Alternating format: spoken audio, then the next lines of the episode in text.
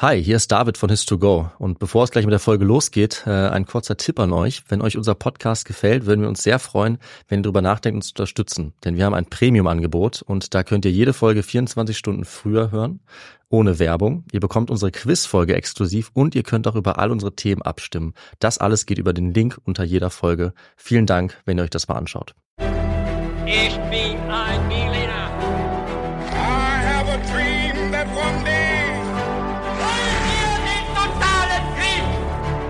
Niemand hat die Absicht, eine Mauer zu errichten.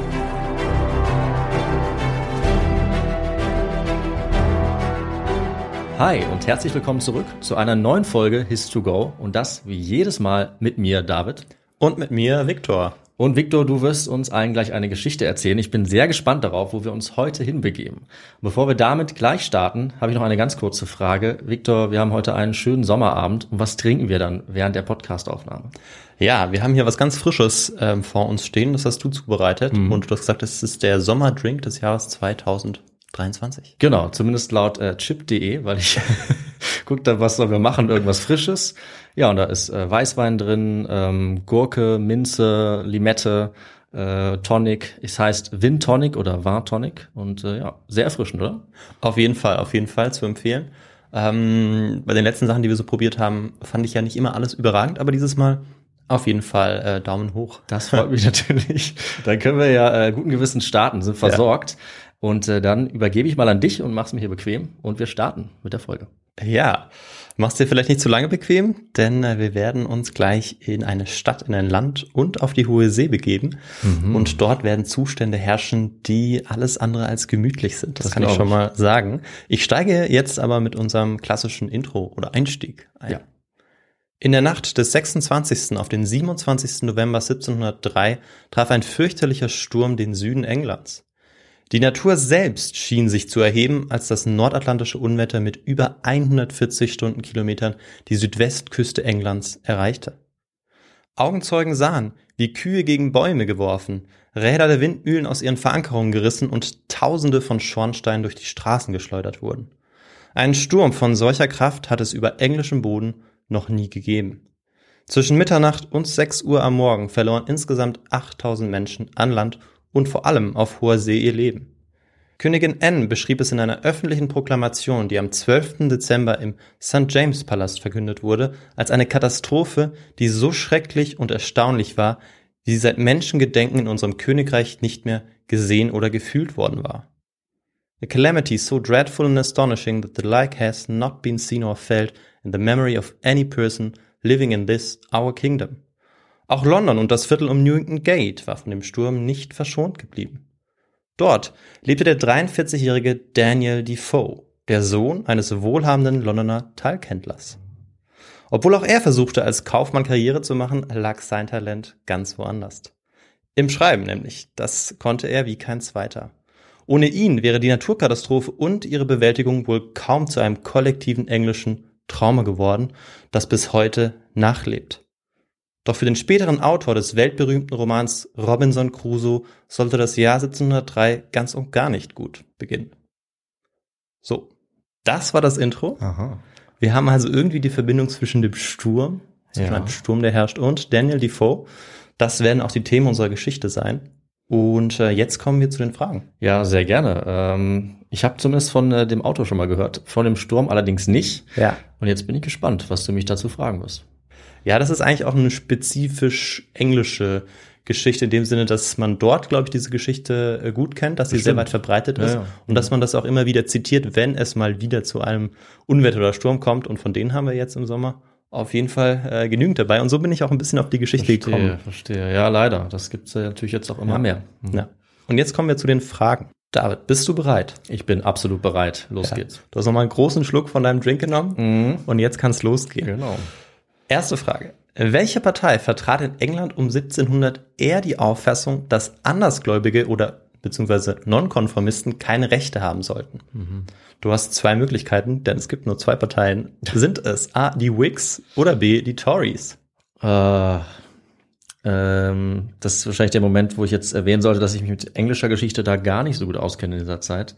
Und nicht ich, erwähnen solltest, dass du Englisch studiert hast. obwohl ich Englisch studiert habe, ähm, also Literatur, ja, so ein bisschen. Die Whigs, die Tories, ähm, weiß ich nicht. Aber da muss ich jetzt äh, 50-50 Joker haben wir ja quasi schon. Einfach raten. Ähm, ja, es war natürlich, ähm, natürlich die Whigs, ganz ja, klar. wie soll es auch anders sein? Ja. Dann kommen wir zur zweiten Frage. Welchem Beruf ging der Erbauer des ersten Eddystone-Leuchtturms ursprünglich nach? War er oder betrieb er ein Spielladen mit allerlei mechanischem Wunderwerk? War er Admiral der englischen Flotte? Oder betrieb er ein Freudenhaus? Ähm, ja, okay, also verstehe, Leuchttürme kommen ins Spiel. Hatten wir auch schon mal kurz. Die Leuchttürme. Ich würde sagen, ähm, das war natürlich äh, ein Admiral, der äh, viel Erfahrung auf See hatte und dann vielleicht, ja, dachte, wir brauchen Leuchttürme hier. Ja, würde auf jeden Fall Sinn ergeben. Ich gebe dir recht. Wir kommen jetzt zur letzten Frage. Wie reagierte Queen Anne unter anderem auf den Sturm? Oder vor allem? Sie ließ zehn Leuchttürme bauen. Also du merkst, irgendwie sind Leuchttürme auf jeden Fall wichtig in unserer Geschichte. Sie sprach einen nationalen Fast- und Sühnetag aus. Oder, letzte Antwortmöglichkeit, sie schenkte der armen Bevölkerung Kuchen. Äh, ja, also da die damalige Zeit auf jeden Fall auch in England äh, ja sehr religiös war, kann ich mir gut vorstellen, dass dann auch ein äh, Fast- und Sühnetag Mhm. ausgerufen wird. Ähm, aber ich bin ja die ganze Zeit am Raten, wie man vielleicht merkt. Also äh, Vorwissen habe ich leider nicht. Aber das heißt ja, dass ich umso mehr ähm, lernen kann bei der Geschichte. Ja. Äh, legen wir auf jeden Fall los und ja, genau, wir werden ähm, rausfinden, was du so richtig, was du falsch beantwortet hast. Ich kann schon mal sagen, ist beides dabei. Okay, immerhin. Und ähm, dann begeben wir uns ins Jahr 1703. Und das hatte für Defoe damit begonnen, dass er erstmal untertauchen musste. Denn die englische Justiz wollte ihm an den Kragen. Und äh, das nicht nur in London, sondern überall im Süden von England taucht er jetzt unter. Sogar in Holland scheinbar. Zumindest wird er dort auch von der Londoner Polizei gesucht, weshalb man davon ausgeht, dass er sich wahrscheinlich auch dort versteckt hat. Gesucht wird er, weil er ein Jahr zuvor ein satirisches Pamphlet mit dem Titel The Shortest Way with the Dissenters veröffentlicht hat. Seine Worte legte dabei in den Mund eines Tory-Ministers der anglikanischen Hochkirche. Laut ihm sollte die Gruppe der Dissenter ausgemerzt werden, ansonsten würden die Menschen in diesem Land nie in Frieden leben können. Dabei lehnte sich dieser fiktive Tory-Minister scheinbar an das Edikt Ludwig 14. an, der mit den hugenotischen Protestanten 20 Jahre zuvor auf eine ähnliche Art und Weise vorgegangen war. Bei einigen wenigen Tory-Ministern hätte dieser Vorschlag vielleicht sogar Anklang gefunden, aber generell wurde das Pamphlet in den Regierungskreisen als absolute Beleidigung aufgefasst unter den Tory-Ministern. Denn in der neuen Regierung der frisch gebackenen Königin Anne hatten die Tory-Minister die Mehrheit und sie fühlten sich durch diese Fake News, die Defoe verbreitet hatte, beleidigt. Sie hatten nämlich die Verfolgung der sogenannten Dissenter jetzt wieder aufgenommen, strenger reguliert, nachdem diese unter dem Vorgängerkönig noch frei ihren Glauben ausüben konnten. Also die Dissenter. Und genau das trieb Defoe zu dieser martialisch-satirischen Formulierung an, mit der er die aktuelle Politik der Regierung kritisieren wollte. Also auf ironische Art und Weise, dass sie doch einfach alle inklusive ihm ausrotten können, dann wären alle Probleme gelöst. Denn er war auch ein sogenannter Dissenter. So. Und äh, David, jetzt ist schon ganz, ganz oft der Begriff Dissenter gefallen und du fragst dich wahrscheinlich schon die ganze Zeit, ähm, wie sieht's eigentlich aus? Werden wir noch was dazu hören? Vorsicht, jetzt kommt nicht der historische Kontext. Nein. Aber wir werden was dazu hören. Ich Ja. weiß nicht, weißt du vielleicht auch ein bisschen was dazu oder? Ähm, ja, witzigerweise habe ich äh, exakt dazu einen Roman gelesen Ah, vor hervorragend. Monaten. Ja. Der handelt nämlich von Daniel Defoe. Ah, Und das Buch heißt äh, Die Verschwörung der Krähen. Ja. Ähm, Habe ich gelesen, äh, ziemlich spannend. Also Daniel Defoe deckt so einen Komplott auf im Prinzip. Queen, Queen Anne kommt auch vor. Ähm, allerdings würde ich sagen, äh, bevor ich die äh, Beschreibung dieser Dissenter irgendwie zusammenstammel, würde ich es doch lieber dir überlassen, ja. wenn das geht. Ich werde es ja auch relativ kurz halten, die Beschreibung, weil wir, wie gesagt, äh, jetzt nicht hier in den historischen Kontext gehen, aber zunächst mal Dissenter oder auch Nonkonformisten sind im Rahmen des 17. und 18. Jahrhunderts in England Frauen und Männer, die ihren Glauben anders ausüben, als es die Amtskirche vorschreibt. Die Amtskirche kann in dem Fall in England die anglikanische Kirche sein, aber es könnte theoretisch auch die katholische Kirche sein. Und wenn man eben da an eine andere Ausübung glaubt ähm, oder an andere kirchliche oder andere kirchliche Strukturen hat ähm, oder es einen anderen Entstehungskontext gibt. Also fast so eine Art von äh, Ketzerei, könnte man sagen. Also eine etwas modernere Version, weil da hatten wir neulich auch eine Folge zu. Ne? Ja, stimmt, richtig, ja. Und für diese Dissenter, wortwörtlich Andersdenkende tatsächlich, setzte sich im 19. Jahrhundert auch der Begriff des Free Churchman durch, also im Prinzip des Freikirchlers oder der Freikirchlerin. Also ich weiß nicht, ob man das so sagen kann als Begriff, aber Free Churchman eben im Ja, englischsprachigen schon, ja. Raum, ähm, da ist das der Fall und genau, man kann das eben auch damit gleichsetzen. In der frühen Neuzeit gehören zu diesen nonkonformen Gruppierungen beispielsweise die Baptisten, die Calvinisten oder auch die Presbyterianer. Und ähm, vielleicht mal ein kurzes Beispiel, damit man sich das vorstellen kann, was ist da genau anders. Ähm, also in der anglikanischen Kirche ist es beispielsweise so, dass die Bischöfe in der Hierarchie ganz oben stehen, während es bei den Presbyterianern die Ältesten, die Presbyter sind. Ähm, das ist nur ein Beispiel. Man könnte jetzt mehrere nennen, aber ich lasse es mal dabei, weil wir haben ja noch einen großen Sturm vor uns. Und es kommt ja noch mehr Kontext, meinst du, ne? Auf jeden Fall. Okay. Und Daniel Defoe sowie seine Eltern und deren Eltern waren gläubige Presbyterianer und, und somit war er eben auch ein Dissenter. Und da der inzwischen 42-jährige Defoe nicht erst seit dem Pamphlet auffällig offen und regierungskritisch schrieb, wollte die letzte Stuart-Königin Anne, dass er spätestens jetzt endlich bestraft wird, denn sie war ja für ein strengeres Vorgehen gegen die Dissenter. Den Artikel hatte er eigentlich anonym veröffentlicht, aber es gab nicht viele, die es um das Jahr 1700 wagen würden, die Regierung derart offen anzugreifen oder zu diffamieren, wie er es auch vorher regelmäßig getan hatte. Es hatte sich also schnell rumgesprochen, dass er es gewesen war, und für Daniel hieß es jetzt, dass er sich verstecken muss, wenn er nicht gefasst werden will. Unterstützung bekam er dabei von Mitgliedern der anderen der beiden Parteien, neben den Tories, die damals ähm, ja Whigs hießen. Und die Whigs, die äh, sprachen sich eher für einen liberalen, also toleranten Kurs gegenüber den Dissentern aus. Ah ja. Und damit haben wir die erste Frage aufgelöst. Das ist ja ein Und, Ding. äh, Also äh, waren es wohl die anderen 50 Prozent. Genau, in dem Fall die eher rechteren Tories sozusagen Mhm. ähm, sind für ein strengeres Vorgehen. Und auch für, für einen überwiegenden Teil der Bevölkerung ist eigentlich Toleranz eher was Negatives. Also Mhm. für uns klingt Toleranz heute ja, ist eigentlich was Positives, positiv konnotiert, zumindest äh, bei mir jetzt. Ich hoffe bei den meisten anderen Ähm, Ich auch. kann es unterschreiben, ja. Aber viele ähm, waren tatsächlich auch für ein sehr strenges Vorgehen gegen die alle, die anders glaubten. Nein, natürlich, also gerade auch religiös äh, geprägt, muss man sagen. Ähm, und das ist natürlich heute aber auch äh, beispielsweise in der evangelikalen Bewegung der USA auch nicht anders oder so. Ja, genau. Da hatten wir ja auch schon eine Folge. Genau, das ist noch nicht so lange her. Da kommen äh, so viele Vergleiche auf. Machen wir schnell weiter. Ja. Während den ersten Monaten des Jahres 1703 bezieht er jetzt ein sicheres Haus nach dem anderen in der Hoffnung, dass die Anschuldigung vielleicht doch noch fallen gelassen wird. Denn immerhin war er so etwas wie der Chefpropagandist des verstorbenen Königs gewesen, der ein bisschen toleranter und offener gegenüber den Dissentern war. Doch nach einem fünfmonatigen Versteckspiel wird Daniel Defoe schließlich am 21. Mai des Jahres festgenommen und nach London an die Themse zur berüchtigten Newgate Prison gekarrt. Ein aus seiner Sicht verräterischer anonymer Tipp hatte ihn nämlich zu Fall gebracht. Es war nämlich sogar ein Kopfgeld auf ihn ausgesetzt worden. Äh, wobei Kopfgeld also nicht äh, lebend oder tot, also er muss schon lebend gefasst werden Ja, ja. oder verraten werden, aber ja. Also eine Belohnung auf seine Festnahme. Stimmt, ja, Ehrbelohnung, ja. Kopfgeld ist, glaube ich, immer damit verbunden. Beziehungsweise ich bin mir gerade Nee, nicht ich sicher. glaube nicht. Ich Nicht? glaube nicht. Nee. Man kennt das, glaube ich, hauptsächlich aus dem Wilden Westen sonst. Ne? Ja, aber da steht ja dann immer äh, wanted dead or alive. Stimmt, aber ja. alive ist zumindest auch meistens eine Möglichkeit. Ja, stimmt. Ja, bevor er, bevor er ins äh, Gefängnis musste, wurde er noch im Old Bailey, im Central Criminal Court of England in Wales verhört. Aber nach einer zweitägigen Verhandlung wurde er dann tatsächlich vom Gericht der aufrührerischen Verleumdung für schuldig befunden. Also das war der Anklagepunkt.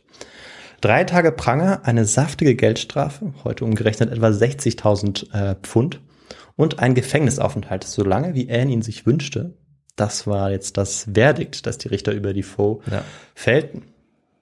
Auf einem belebten Markt an Händen und dem Kopf festgekettet zu sein und dann von dem Mob beleidigt, beschimpft und mit faulem, schlechtem Gemüse beworfen zu werden, das war wahrscheinlich die schlimmste Strafe von all diesen Strafen.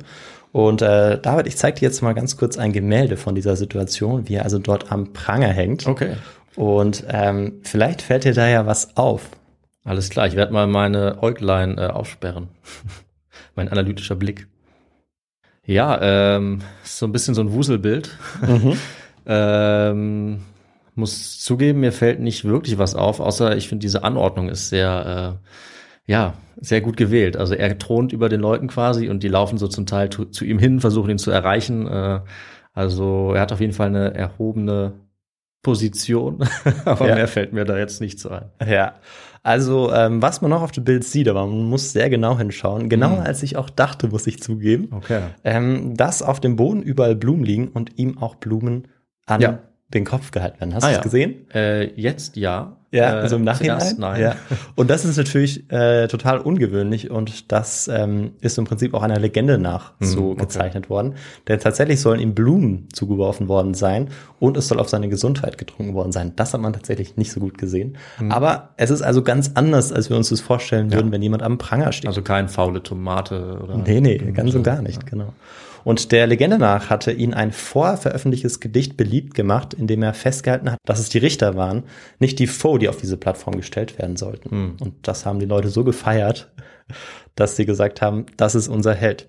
Ob es wirklich so war oder man es im Nachhinein dazu gedichtet hat, weil er später so berühmt geworden ist, das wissen wir nicht.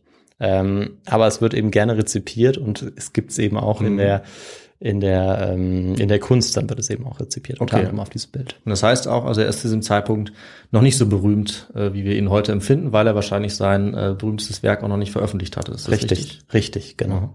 Ähm, wir kommen nur ein bisschen auch noch zu seiner persönlichen Geschichte, da werde ich auch noch kurz einstreuen, aber wichtig ist, in diesem Moment ist er noch nicht so berühmt, wie er dann sein wird, ähm, zu diesem Zeitpunkt etwa 16, 17 Jahre später. Ja. Ja, und äh, er muss jetzt ins Gefängnis nach seinem Aufenthalt am Pranger, äh, wo es vielleicht gar nicht so schlimm war, wie er es angenommen hatte. Und ähm, dort will er aber natürlich nicht für immer bleiben. Das hat er nicht vor. Und er möchte so schnell wie möglich wieder rauskommen. Und jetzt schickt er etliche Briefe an ehemalige Bekannte in den Regierungskreisen. Denn wie gesagt, die Regierung bzw. der König ähm, war früher mal sein Auftraggeber und ähm, er hatte höchstpersönlich auch seine Dienste in Anspruch genommen. Denn äh, die meisten wussten auch um sein journalistisches Talent, das er, ähm, das er hatte. Und jetzt wollte er im Prinzip für sein Talent freigelassen werden, damit er für die neue Regierung vielleicht auch wieder Propaganda machen konnte. Wie hieß denn dieser alte König, dass wir auch den Namen mal noch wissen? Das stimmt. Ich habe ihn jetzt so oft genannt, ich wollte irgendwie Namen auch äh, weglassen dieser Geschichte, aber Mich ähm, würde es interessieren. ja, ich glaube, er ist doch ganz wichtig und ist auch kein, ganz unbekannter und es ist äh, William oder Wilhelm der Dritte von Oranien. Hm, ja, hm, okay. Genau. Ja. Und äh, tatsächlich ist es so, dass ein hochrangiger Tory-Minister sich dann auf den Deal einlässt und ähm, dann mit der Einwilligung der Queen dann seine Freilassung veranlasst. Und im Gegenzug dafür soll er dann in den nächsten Jahren seine politischen Ansichten der Masse zugänglich machen. Also ähm, dieser Tory-Minister will quasi die, das Talent eben von Daniel Defoe ausnutzen. Ah, okay. Endlich frei zieht es ihn am 9. November des Jahres direkt zu seiner Frau Mary und seinen sechs Kindern. Und die sind inzwischen bei seiner Schwiegermutter in Newton Gate untergekommen. Der Grund dafür ist äh, ganz einfach, denn sie haben kein eigenes Zuhause mehr, weil Daniel Defoe und damit auch seine Familie zu dieser Zeit mal wieder völlig bankrott sind. Ein Problem, das sich durch sein ganzes Leben ziehen Hm. wird, auch ähm, als er erfolgreich wird und oder berühmt. Und ähm, ja, das Ganze passiert ihm, obwohl er in eine reiche Unternehmerfamilie geboren wird. Ähm, sein Vater war ja wohlhabender Talghändler. Ich hatte es in der Einleitung schon mal erwähnt. Vielleicht hat man es seitdem wieder vergessen, aber ist in eine reiche. Unternehmerfamilie geboren worden. Und diese Unternehmergene, die hatte er ähm, aber auf jeden Fall nicht geerbt. Das kann ich schon mal sagen. In den letzten Jahren ähm, hat er sich nämlich mehrfach verspekuliert. Beispielsweise, ähm, indem er in hochriskante Wertanlagen wie Schiffe gesetzt hatte Mhm. und die Waren darauf, ähm, beispielsweise um Tabak zu handeln, was auch eine relativ riskante Ware war, und hatte dabei alles verloren. Mhm. Ja. Und oft waren das Investitionen, die er sich auch nur leisten konnte, indem er noch mehr Schulden aufgenommen hat, sodass er jetzt ganz, ganz vielen Menschen äh, Schulden hat. Das ist immer sehr schlecht. Und wenn so ein Schiff untergeht, eventuell, ne, oder irgendwas Ja, genau, passiert, genau. dann ist man schnell in der, steht man in der Kreide. Ja. Also er konnte dieses Geld ganz schwer zurückzahlen und im Jahr 1692 ist er dann auch das erste Mal bankrott, obwohl die ähm, Mitgift seiner Frau beachtlich gewesen sein soll. Es ist also noch nicht der Moment im Jahr 1703, wo es ähm, wieder schwierig wird, ähm, sondern es ist elf Jahre zuvor. Erholen kann er sich nämlich, als er von dem Geld, das er vom verstorbenen König erhalten hat, jetzt kann ich ja seinen Namen sagen, Ja. von William, von Wilhelm, ähm, dass er davon in, äh, dass er davon in ein Dachdeckerbusiness eingestiegen ist. Ähm, und er hat damit begonnen, hochwertige Dachziegel zu verkaufen. Und tatsächlich konnte er damit jährlich so einen Gewinn von, ich glaube, es waren etwa 600 Pfund machen. Hm. Also, Gewinn natürlich relativ. Er musste davon immer die Schulden auch zurückbezahlen. Ja, aber 600 Pfund, sollte man zusagen, damalige Währung dann, ne, nehme Ja. ich an, äh, war wahrscheinlich schon ganz ordentlich. Ja, vielleicht Ja, vielleicht waren es, es war irgendwas mit 600. ich, Naja, wenn es heutige 600 Pfund wären, dann hätte er ein Problem. Deswegen nehme ich mal an, das war dann schon eine ordentliche Summe. ja, Damals war so ein Pfund ja Genau. dann schon deutlich mehr wert. auf jeden Fall äh, gut genug, um ähm, ja, davon zu leben. Ja. Und ähm, das war so ab 1695, dass er da rein investiert hat. Und ähm, vielleicht fragen wir uns noch so ein bisschen, was hat er denn konkret für William oder Wilhelm gemacht? Ähm, ich hatte ja kurz angesprochen, dass er eben für ihn seine Politik verteidigt hat. Was er beispielsweise gemacht hat, er hat ihn gegen äh, xenophobisch motivierte Angriffe auch verteidigt, seine Feinde, weil äh, Wilhelm war ja, kam ja aus den äh, Niederlanden und äh, wurde auch immer wieder als Ausländer im Prinzip beschimpft. Ja. Ähm, also hatte vielleicht ein Problem, das ähm, heute auch noch viele äh, haben, traurigerweise. Und dagegen hat er ihn zum Beispiel beschützt, beziehungsweise er hat ihn verteidigt. Ja, das ist ja auch eine sehr komplexe Geschichte. Wenn mich nicht alles täuscht, spielt da sogar die Glorious Revolution dann noch mit Ja, rein. ja. Äh, wie dieser Wilhelm dorthin kommt im Machtkampf in Ja. den Niederlanden, Spanien ist natürlich auch beteiligt. Ja. Das können wir gar nicht alles ansprechen. Aber die politischen Hintergründe und geschichtlichen sind äh, sehr enorm. Richtig, das findet alles 1688 statt. Genau. Und ähm, da passiert ganz viel und da gibt es vielleicht auch noch die eine oder andere Folge. Aber wir bleiben jetzt mal bei Defoe. Defoe konnte, äh, also eben während äh, Wilhelm an der Macht war, konnte er relativ regierungskritisch auch schreiben. Das erlaubte ähm, Wilhelm oder William ihm, aber Anne natürlich nicht, äh, die die Dissenter ja strenger verfolgen wollte. Aber obwohl er wusste, dass das eigentlich der Fall war und dass Anne da ähm, in eine andere Kerbe schlug, ähm, war er wahrscheinlich auch relativ stur und wollte auch seinen aneckenden Stil beibehalten und ähm, jetzt nicht damit aufhören. Und das sollte ihm dann im Jahr eben 1703 zum Verhängnis werden. So viel nochmal zur Vorgeschichte. Die lange Flucht, die hohe Geldstrafe bei seiner Verurteilung und die Haft hatten dafür gesorgt, dass er sein Dachdeckerbusiness dann, sein Ziegeleiwerk schließlich schließen musste.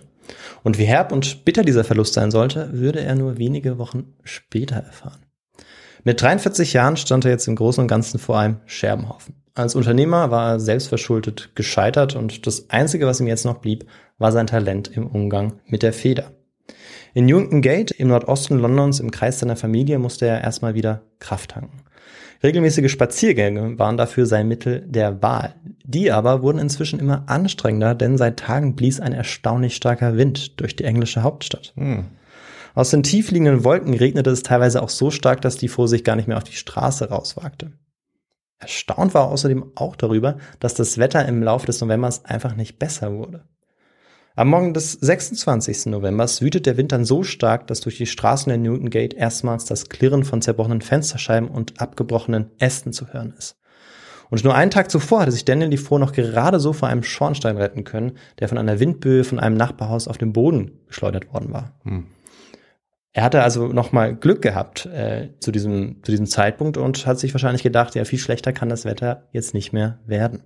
Doch der Höhepunkt des Unwetters war noch lange nicht erreicht. Am 26. November, Freitag Nacht gegen Mitternacht, ähm, erreicht dann das Epizentrum des Sturms London. Mit Windgeschwindigkeiten von bis zu 200 Stundenkilometern jagte dann das Tiefdruckgebiet über den Süden Englands und auf die Metropole London zu. Sechs Stunden lang bibbern dann die Menschen in den Häusern, in ihren Keller, wo auch immer sie sich ähm, sicher fühlen, um eben jetzt diesen Sturm zu überleben, der jetzt in London ange angekommen ist. Währenddessen reißt der Sturm die Dächer von den Häusern herunter, tausende Schornsteine werden auf die völlig verwüsteten Straßen geweht und ganze Häuser fallen jetzt dieser Naturkatastrophe zum Opfer.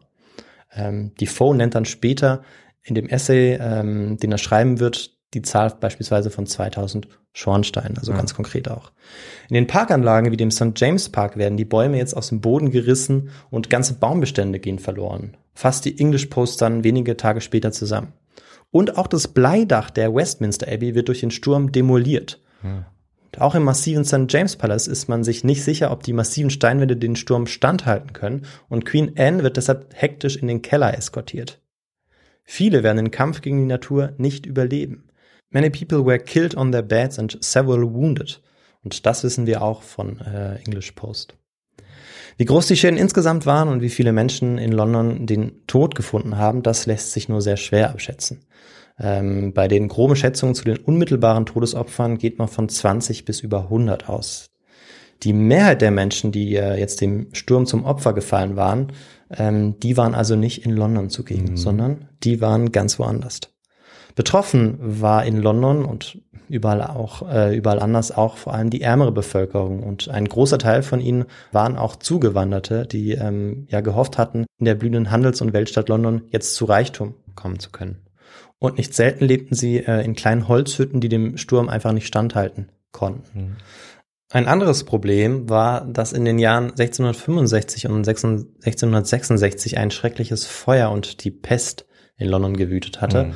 und viele Gebäude seit diesen Katastrophen noch nicht vollständig wieder aufgebaut worden waren. Ja ähm, auch zwei ganz einschneidende Ereignisse für die englische und vor allem Geschichte und vor allem für die, für die Geschichte ja. von London. Von den beiden habe ich gehört tatsächlich. Also ja. sowohl das Feuer als auch die Pest, die wurden auch literarisch äh, ganz, ganz stark auch verarbeitet. Äh, weiß ja. man auch heute. Nur diesen Sturm, den haben wir irgendwie, äh, habe ich den verpasst. Ja, ich dachte, vielleicht kann ich dich damit überraschen. Einige haben uns auch vorgeschlagen, etwas über die Pest oder hm. dieses, so ein bisschen auch das Seuchenjahr. Ja. Ähm, da passieren noch auch politisch noch andere, das Great andere Fire Dinge. Noch. Genau, Great Fire. Genau, also eben, eben das Feuer und ähm, ja. Naja, muss ja noch was übrig bleiben, ne? Ja. Ich muss ja auch mal was über England machen.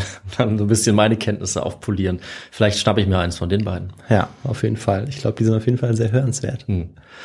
Auf jeden Fall heißt es, dass viele, viele Gebäude, viele Hütten, viele auch noch nicht fertiggestellte Häuser eben ein leichtes Opfer waren für diesen großen Sturm. The Great Storm, wie er auch immer mhm. genannt wird. Nach sechs Stunden war das Epizentrum äh, des Sturms dann weitergezogen und zurückgelassen hatte es jetzt eine verwüstete Stadt und eine völlig entsetzte Bevölkerung. Defoe, der wie viele andere Londoner auch wissen wollte, was der Sturm angerichtet hatte, lief jetzt zur Themse und sah dort mit eigenen Augen, wie etwa 700 Schiffe flussabwärts der London Bridge vom Wind ineinander gedrückt und aufeinander gestapelt worden waren. Der Anblick muss also wirklich furchteinflößend gewesen sein ähm, auch wenn vielleicht die Anzahl der Schiffe, die er nennt, übertrieben ist. Mhm. Aber dass sie eben durch diesen Wind an der Küste dann oder in Hafenanlagen zusammengedrückt wurden, das werden wir dann auch noch später in der Geschichte hören, dass das eine der schwerwiegendsten ähm, Auswirkungen waren auf diesen Sturm. Mhm. Für die Faux, der in diesem Jahr erst im Gefängnis gewesen, dann bankrott gegangen und jetzt auch noch das gefühlte Ende der Welt miterlebte, muss der Schock also wirklich tief gesessen haben. Es muss sich für ihn so angefühlt haben, als hätte sich jetzt alles Erdenkliche gegen ihn verschworen. Doch andererseits hat er jetzt auch die Chance, sein Talent aufblitzen zu lassen und sich aus seiner Misere zu befreien. Und ähm, David, du kannst dir wahrscheinlich schon denken, wie er das machen möchte. Ähm, indem er ein Essay schreibt über diesen Sturm? Richtig, ja. Diese Katastrophe galt es jetzt sozusagen zu dekonstruieren. Wie war der Sturm entstanden? Woher kam er? Wie war es den Menschen auf hoher See ergangen? Und gab es womöglich einen Schuldigen? Mhm. Fünf Tage nach dem Sturm veröffentlicht er folgenden Kurzartikel in der Londoner Gazette, der ältesten noch existierenden Zeitung Englands. Um die Erinnerung an den letzten schrecklichen Sturm lebendig zu halten, wird derzeit eine genaue und authentische Sammlung der bemerkenswertesten Katastrophen vorbereitet, die während dieses Ereignisses sowohl auf See als auch an Land stattgefunden haben. Diese Sammlung wird Informationen über die betroffenen Orte und Personen enthalten um dieses Projekt bestmöglich abzuschließen, ermutigt der Autor alle geistlichen oder anderen Personen, die Zeugen dieses Unglücks waren, ihre Beobachtungen so klar wie möglich zu schildern und mir zukommen zu lassen. Es wird darum gebeten, nur Angaben zu machen, von deren Richtigkeit man überzeugt ist und diese Beobachtungen mit dem eigenen Namen zu versehen. Die Berichterstatter versichern, dass alle Informationen korrekt aufgezeichnet und von der Öffentlichkeit geschätzt werden. The Storm das war der Arbeitstitel seines Essays, der als einer der ersten bedeutenden Werke des modernen Journalismus in die Geschichte eingehen mhm. sollte. Tag und Nacht widmete er sich jetzt seinen Recherchen. Er hatte ja auch ein ganz persönliches Interesse daran, sich damit zu beschäftigen. Nicht nur, um sich aus seiner finanziellen Notlage zu befreien, sondern auch, weil er damit auch seine vielen eigenen persönlichen Krisen bewältigen wollte. Aufgrund dieser emotionalen Beziehung zu seinem Projekt muss man sagen, dass der Bericht nicht nur auf eine faktenorientierte Auswertung von Augenzeugen mhm. und Zeitungsberichten das ich basiert. Mir gedacht. er wollte ja auch, äh, dass ähm, ja der Essay gut verkauft wird, so dass er das ein oder andere Drama, die ein oder andere Rettungstat vielleicht etwas übertrieben auch darstellt. Deshalb gehen wir auch gar nicht so genau auf ganz konkrete Rettungstaten mhm. oder ähm, ja Dramen ein. Nur die, die eben wichtig sind. Die Quelle ist aber trotz ihrer Bedeutung, die sie auch hat, eben mit Vorsicht zu behandeln. Daniel Defoe macht sich ähm, jetzt also wie gesagt an die Arbeit und beschäftigt sich jetzt erstmal damit, wie so ein Sturm eigentlich zustande kommen kann. Und ähm, auch woher jetzt dieser Sturm gekommen ist. Und dabei wollte er sich nicht nur auf eine göttliche Interpretation stützen, sondern als selbstbezeichnender Junior der aufkommenden Naturwissenschaften diese mit einbeziehen. Zu dieser Zeit um 1700 befinden wir uns nämlich mitten in der naturwissenschaftlichen Revolution der frühen Neuzeit. Und was es damit auf sich hat, das schauen wir uns jetzt in einem Teil unserer Folge an, der, äh, ich glaube, so gut wie noch nie gefehlt hat, David, und der wie heißt. Äh, natürlich hat er noch nie gefehlt, äh, das ist ja ganz klar. Ohne den würde es uns ja gar nicht geben. Das ist natürlich der historische Kontext. Ja, richtig. Ich glaube, es gibt tatsächlich eine Folge, wo wir es mal vergessen haben. Oh, Und wer die findet, der, der bekommt unsere ewige Anerkennung. Äh, Ich hoffe, es ist nicht meine Folge, sonst besser nicht finden. Jetzt suchen alle und dann gibt's doch keine. Also vielleicht gibt's auch keine Folge. Vielleicht haben wir es auch überall. Und direkt nach dem historischen Kontext kommen wir dann zu den gewaltigen Auswirkungen, die dieser Sturm auf hoher See gehabt hat und äh, damit auch dazu, weshalb er in der englischen Erinnerungskultur als einzigartiger Great Storm dann überdauert hat. Also dranbleiben, würde ich damit sagen. Auf jeden Fall, nicht einschlafen. Also bis ins 16. Jahrhundert hinein waren es lange Zeit die Traditionalisten, die das Feld der Naturforschung anführten. Antike Autoren wie Aristoteles und Ptolemäus sowie die Aussagen der Bibel leiteten die Interpretation ihrer Beobachtungen beispielsweise von Sternbildern, physikalischen Grundgesetzen, dem Aufbau, äh, Verhalten und der Umwandlung von Stoffen, also die Chemie, falls jemand aufgefallen ist, o- oder der Medizin. Also äh, die haben das eigentlich bis zu dieser Zeit immer noch sehr stark geprägt. Aber mit der vertieften Auseinandersetzung mit der antiken Literatur geht dann auch bald die Entdeckung eines neuen menschlichen Potenzials einher, sage ich jetzt mal. Ähm, einige Menschen hören jetzt damit auf, alles Unerklärliche einer übernatürlichen Kraft zuzuschreiben. Ähm, und vielen von ihnen schreibt man auch der Bewegung der Aufklärung dann zu, beziehungsweise nennt man dann Aufklärer. Erdumlaufbahn, Mechanik, Gravitation oder Magnetismus lassen sich bald nicht mehr mit äh, den rudimentären Quellenanalysen antiker Autoren erklären. Also vor ist man da wirklich nochmal durchgegangen, hat sich geschaut, was hat denn Aristoteles, was hat Ptolemäus dazu geschrieben, wie ist es mit der Vier-Säfte-Lehre beispielsweise in der Medizin. klar. Und dann hat man das angewandt, beziehungsweise daraus ableitend beobachtet. Und wenn man natürlich immer nur dieses enge Korsett hat, von dem, was die antiken Autoren vorgeben, dann wird es schwierig, ähm, auch tiefer in die Materie zu graben und das passiert aber jetzt. Neu wird so auch zu einem wichtigen Begriff in den naturwissenschaftlichen Werken, beispielsweise von Kepler, Bacon und ähm, Galileo Galilei. Sie machen damit ähm, in ihren naturwissenschaftlichen Diskursen auf ein verändertes Bewusstsein aufmerksam. Das Alte wird als unbefriedigend eingeschätzt und darum muss jetzt etwas Neues entworfen werden. Für die katholische Kirche, die bisher die Deutungshoheit über die Naturelemente hatte, geht dieser Umschwung allerdings viel zu schnell. Und das Ganze geht auch deshalb so schnell, weil der Buchdruck den Austausch der ersten modernen Wissenschaftlerinnen und Wissenschaftler beschleunigt, Ja. natürlich. Aber auch Amtskirchen wie die anglikanische sind zunächst unbeeindruckt von äh, den neuen wissenschaftlichen Erkenntnissen, die tatsächlich auch nur von wenigen ausgearbeitet und von etwas mehr Leuten verstanden werden. Also äh, es ist nur ein geringfügiger Teil der Gesellschaft, die sich überhaupt damit auseinandersetzen. Für 99 Prozent der Menschen ähm, bleibt äh, die Religion, der Glaube, ähm, die Deutungshoheit beispielsweise über das Wetter oder über, über andere Naturelemente und über vieles andere natürlich auch noch.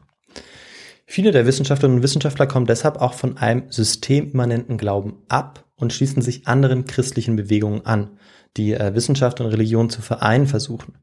Und welche Gruppierungen äh, könnten da vielleicht dazugehören, David? Äh, natürlich die, die du äh, aufgezählt und die ich mir gemerkt äh, habe, Ja. nämlich zum Beispiel ähm, die, äh, also die Dissenter insgesamt und darunter unter anderem die äh, Baptisten Zum Beispiel, gut, ja. äh, und weitere Gruppen.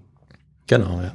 Ähm, und das ist auch der Grund, unter anderem, weshalb sie sich teilweise abspalten, weil Mhm. sie jetzt von diesem Dogma, der, ähm, ja, das die Kirche vorgibt, dass, weil sie sich davon abspalten wollen. Ja.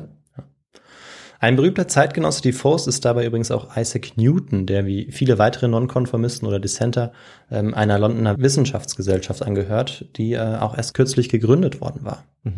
Und äh, diese Wissenschaftsgesellschaft hat einen Namen, den äh, du, glaube ich, auch schon kennst. Nein. Du musst nur das Zwischenwort weglassen. Es ist die, also die Royal Society. Ja, richtig, genau. es ist aber eine ganz andere Gesellschaft, muss Ja. man dazu sagen. Ich Kenn wollte ich, ja. hier ähm, das schön als Frage einbauen. Mir ist aber dann aufgefallen, dass das Geographical fehlt. Das sagen wir ja noch immer dazu, die Ja. RGS. Äh, in dem Fall ist es einfach nur die Royal Society. Mhm, Das, genau. Ja. Und das ist eine Gelehrtengesellschaft zur Wissenschaftspflege, könnte man nicht sagen. Und äh, die existiert auch noch heute und in der bewegen sich so die hochrangigen Wissenschaftler, Naturwissenschaftler. Und ähm, auch ein gewisser William Durham ist da drin. Er war Teil dieser Royal Society und sowas wie ein Experte für Atmosphärendruck und Wetteruntersuchung zu dieser Zeit. Also so etwas wie ein früher Meteorologe. Wie alle anderen Experten in diesem Bereich wusste auch er, dass das Wetter für den Menschen schon immer eine besondere Rolle gespielt hat. Denn das, also das Wetter und äh, über einen längerfristigen Zeitraum das Klima, ähm, das war damals wie heute entscheidend dafür, ob das Leben an sich überhaupt möglich ist für den Menschen oder nicht. Ähm, früher hat man natürlich kurzfristigere Zeiträume in Betracht gezogen. Das Klima an sich, ähm, dass man das überhaupt so als, als Schema sieht oder als längerfristigen Zeitraum, das kommt dann erst mit der modernen Wissenschaft. Das, das ist so ein bisschen der Unterschied zwischen Wetter und Klima, soweit ich weiß. Lange Zeit war es aber so, ähm, dass, weil man sich die Wetterphänomene eben nicht erklären konnte, dass ähm, dahinter eine übernatürliche Kraft stecken musste. Und das war praktisch in jeder Religion oder jedem Glauben eigentlich so. Einer der ersten, der vermutete, dass es neben den Göttern auch eine natürliche Ursache für den Sonnenschein, die Wolken oder das Gewitter geben musste, war Aristoteles. Ah, ja. Ja, zumindest im, äh, im europäischen Kulturkreis. Aber was es genau damit auf sich hatte, das wusste auch er nicht so recht und das dauerte auch noch ganze zwei Jahrtausende bis ins 17. Jahrhundert. Und unter Mithilfe von Galileo Galilei gelang es Wissenschaftlern dann erstmals in diese, zu dieser Zeit, Mitte des 17. Jahrhunderts, Luftdruck zu messen. Und das gelang ihnen, nachdem sie festgestellt hatten, dass die Natur doch keine Abscheu vor dem Leeren hatte, wie bisher angenommen. Und das Leere war das Vakuum. Das musste man erstmal im Prinzip wieder neu entdecken, beziehungsweise das musste man erstmal feststellen, dass das auch etwas ist, im Prinzip, was wichtig ist für die Naturwissenschaft. Denn vor dachte man, ähm, ja, es gibt nichts Leeres im Prinzip. Dieses Verständnis war dann der Durchbruch dafür, dass Torricelli im Jahr 1643 das Barometer erfinden konnte. Wie genau das stattgefunden hat, das kann man sich in den unterschiedlichen äh, ja, äh, Wissenschaftsforen anschauen oder auf YouTube. Ähm, ja, ich habe mich selbst ein bisschen äh, schwer getan damit und wollte mich auch nicht länger beschäftigen damit, weil wir sind ja ein Geschichtspodcast. Ja, kein Barometer-Podcast, jedenfalls noch nicht. Oder äh, David, willst du einspringen? Ähm, noch nicht. Ähm, ich warte noch, bis wir unser eigenes Barometer dann ähm, auch vertreiben, dass man das kaufen kann, aber wir sind noch nicht so weit in der Entwicklung. Ich melde mich dann. Ja, so ist es. Diese Erfindung, ähm, also der Barometer, ermöglichte es dann dem Menschen erstmals, den atmosphärischen Druck zu quantifizieren und Zusammenhänge zwischen Luftdruckänderungen und Wetterphänomenen herzustellen. Anschließend ging es dann sehr schnell.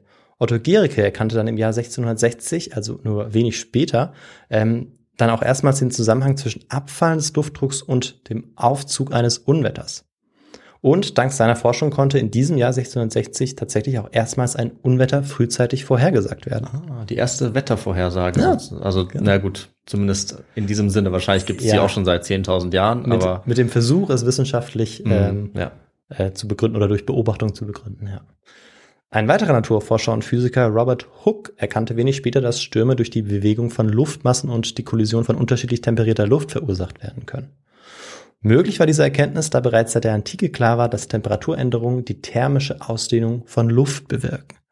Doch nicht nur von Luft, sondern auch von Flüssigkeiten wie Alkohol. Und mit dieser Kenntnis war im Zuge dieser naturwissenschaftlichen Revolution das Thermometer geboren worden. Also als man einfach Alkohol in ein geschlossenes Glasrohr gegeben hat und dann die Temperatur anhand der Ausdehnung der Flüssigkeit abgelesen hat. So ähnlich wie wir es ähm, tatsächlich auch noch, nur dass man es nicht mehr mit Alkohol macht, aber vielleicht an Außenwänden bei, äh, bei Häusern sehen, wo das ja im Prinzip auch dieses Glasrohr gibt und dann geht eine Flüssigkeit hoch und runter. das ist äh, oft Quecksilber, glaube ich, oder? Richtig, genau. Ja. Ja, super. Ja. Ja, ich weiß, dass man das nämlich nicht äh, aufmachen und trinken sollte. Sonst ist man äh, wahrscheinlich relativ tot. Okay, das hast du von Haus aus so mitbekommen. Also zunächst war es. Alkohol und, ah, okay. Und dann wurde es mit, mit Ah Quecksilber. ja, okay. Ah, das wusste ich nicht, dass erst Alkohol war. Hm. Ja.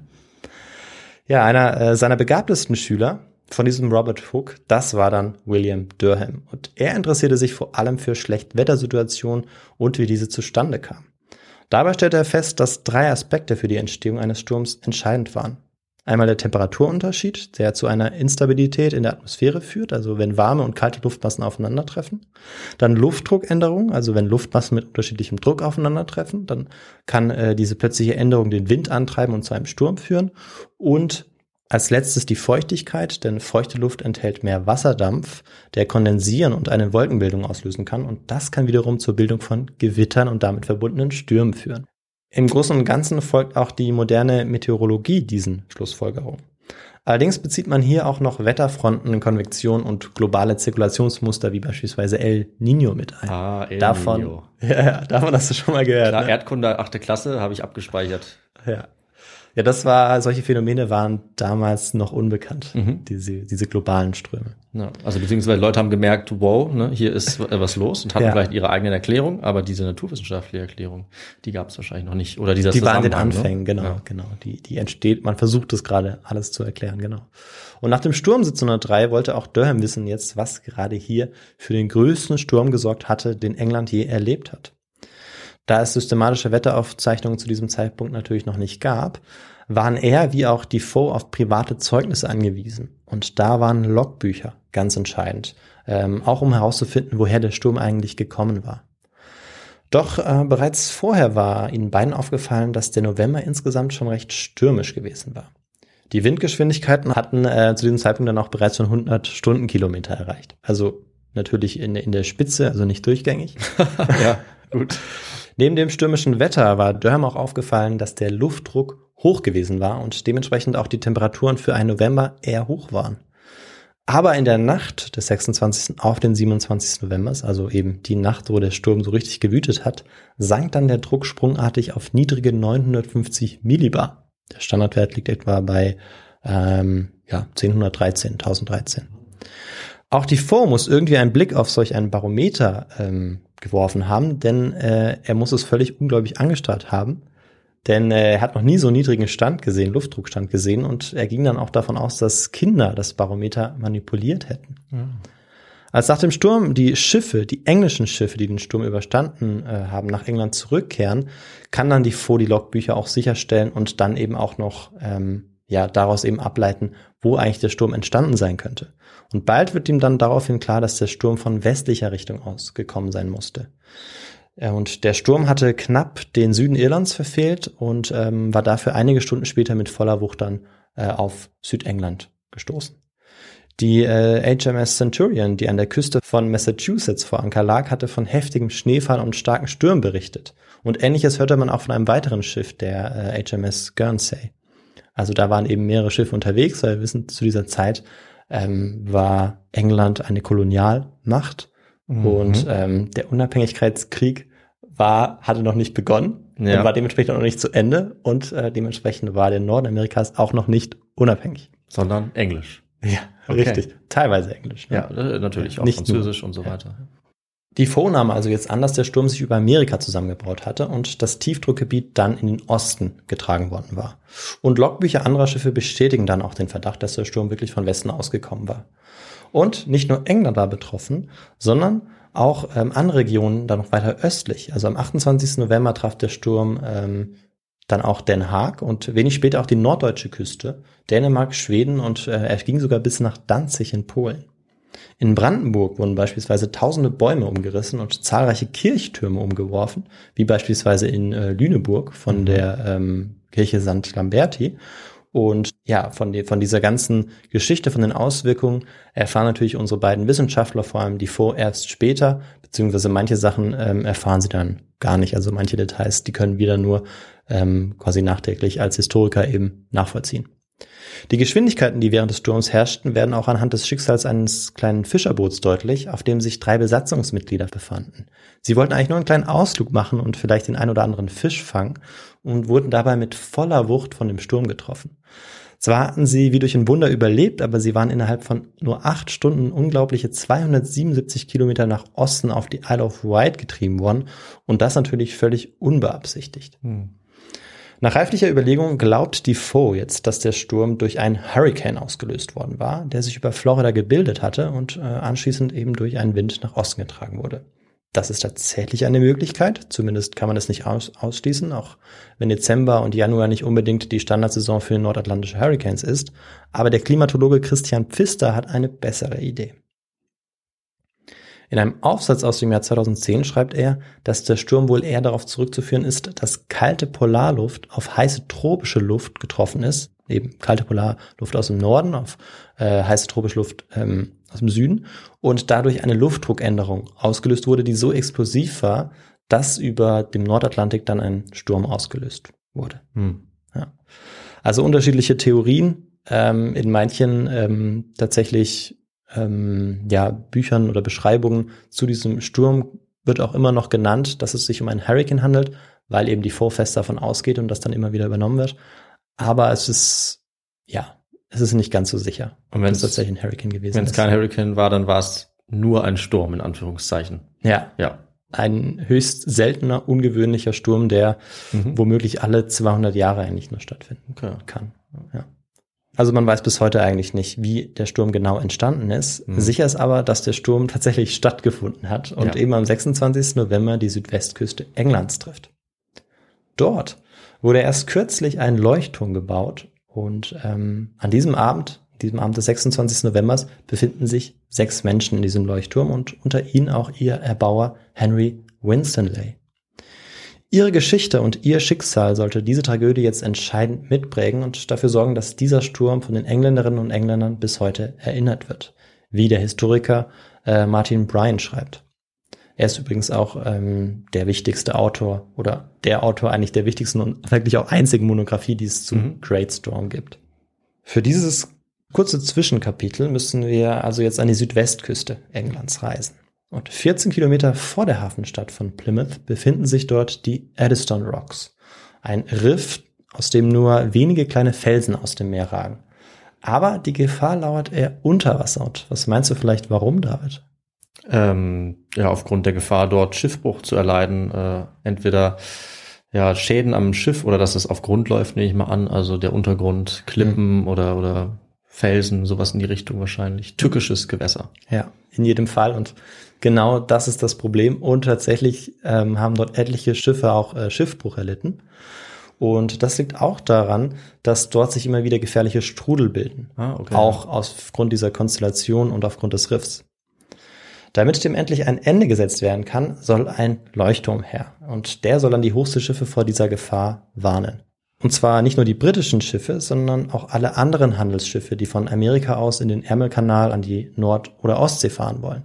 Und das sind ja einige. Also um England rum muss man eben auch vom, vom Norden Frankreichs aus, äh, wenn man dann im Prinzip einmal nach, nach Nordamerika möchte. Man kann natürlich noch einen Umweg machen, aber man ähm, segelt eigentlich mit dem Schiff immer gerne an den Küsten entlang, Stimmt. weil dort das Meer normalerweise nicht so, ja, nicht so stürmisch ist. Und ähm, diese Stelle war jetzt für alle Schiffe ähm, super gefährlich natürlich. Und äh, jetzt hier einen Leuchtturm hinzubauen, das war natürlich einfacher gesagt als getan. Mhm. Klar, ja. Äh, Und um auf einen Felsen des Riffes einen Leuchtturm zu bauen, muss man ja auch selbst zu diesem Riff hinfahren, Übers Wasser. hinsegeln. Ja. Und ähm, ja, wenige waren tatsächlich so lebensmüde, dass sie es versucht haben. Und äh, bereits im 16. Jahrhundert versucht man das Ganze, eher halbherzig und deshalb scheitern auch alle Versuche.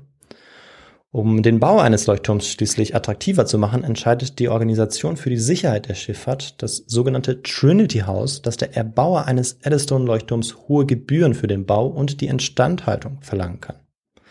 Die muss dann von den Schifffahrtsunternehmen bezahlt werden, die dann eben mit ihren Schiffen diese, diesen potenziellen Leuchtturm passieren oder diese Eddystone Rocks. Für viele war der Bau eines solchen Leuchtturms aber immer noch viel zu gefährlich. Nicht aber für Henry Winstanley, einem neureichen Schiffeigner. Und wir hatten uns ja die Frage gestellt, was war Hm. eigentlich sein Beruf gewesen? ja, offensichtlich dann kein Admiral, fürchte ich. Ne? Und äh, es geht da vor allem darum, was er eben vorher war. Hm. Schiffeigner war ja auch keine Antwortmöglichkeit, sondern tatsächlich hatte er einen Kuriositätenladen und ähm, hatte dort ganz viel so mechanische Instrumente stehen, die er selbst gebaut hatte. Das ist ja ein Ding. Und das Witzige ist, ich hatte, es ist ja, äh, das Buch ist auf Englisch oder die meiste Literatur, die ich gelesen habe, war auf Englisch. Ja. Und da ging es um, um ähm, Häuser, um Amusementhäuser. Mhm. Und dann habe ich das äh, im Deutschen übernommen, da dachte ich mir, Moment, das klingt irgendwie ein bisschen wie so ein Bordell. Ja. Und tatsächlich dachte ich erst, das sei das dann und Ja. hatte das so auch ähm, mir notiert. Und zum Glück habe ich nochmal nachgeschaut und überarbeitet. Ja. Ansonsten hätte ich äh, Henry Winstanley hier Unrecht getan. Ja, ist also nämlich kein Bordell. Nein, nein, auf keinen Fall, auf keinen Fall. Mhm. Ein Kuriositätenladen, genau. Kein, ähm, wie hatte ich es genannt? In der, Freudenhaus, Kein Freudenhaus, genau. Ja. Also er sichert äh, sich auf jeden Fall im Jahr 1694 die Lizenz zum Bau dieses so dringend benötigten Leuchtturms. Aber er traut sich auch noch nicht so richtig jetzt äh, mit dem Bau anzufangen, weil es ihm doch ein bisschen zu gefährlich ist. Bis dann an Weihnachten des Jahres 1695 einer seiner Schiffe selbst äh, auf den Eddystone Rocks havariert. Und jetzt ist ihm klar, dass er sich an die Arbeit machen muss und ähm, dann beginnt er tatsächlich wenig später auch mit dem Bau. Er selbst koordiniert das Ganze von Plymouth aus, der eben nahegelegenen Hafenstadt. Der Bau war, wie wir uns vorstellen können, höchst schwierig, vor allem da auch der Untergrund eigentlich viel zu hart war. Äh, er bestand aus ähm, Granitkneis, das ist ein sehr festes, unglaublich hartes Material und konnte kaum beschlagen werden. Doof war natürlich auch, dass Winstanley überhaupt keine Ahnung hatte, wie man eigentlich Leuchttürme baut. Das ist sehr doof als Ja. Leuchtturmbauer, ja. Ja. Brauchte also da Unterstützung.